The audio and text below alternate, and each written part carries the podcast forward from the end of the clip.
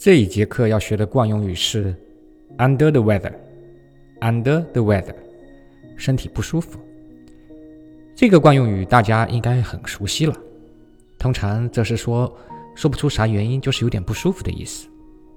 这个答案其实最符合回答小米雷布斯那个著名的问题：Are you OK？" 如果你正好不舒服，你就可以说 I'm a little bit under the weather。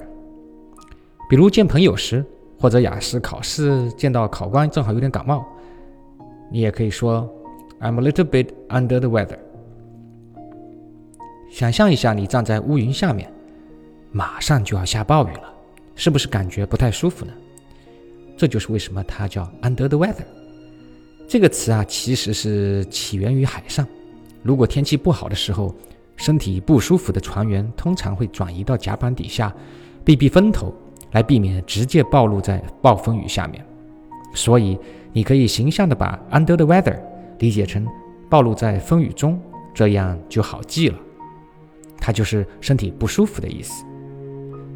那么如果你是病毒感染，你也可以说 I'm down with the bug。bug 是小虫子的意思，大家都可以很容易理解。好，那么身体健康怎么说呢？你能想起来的只有 He is very healthy 吗？请听下一课。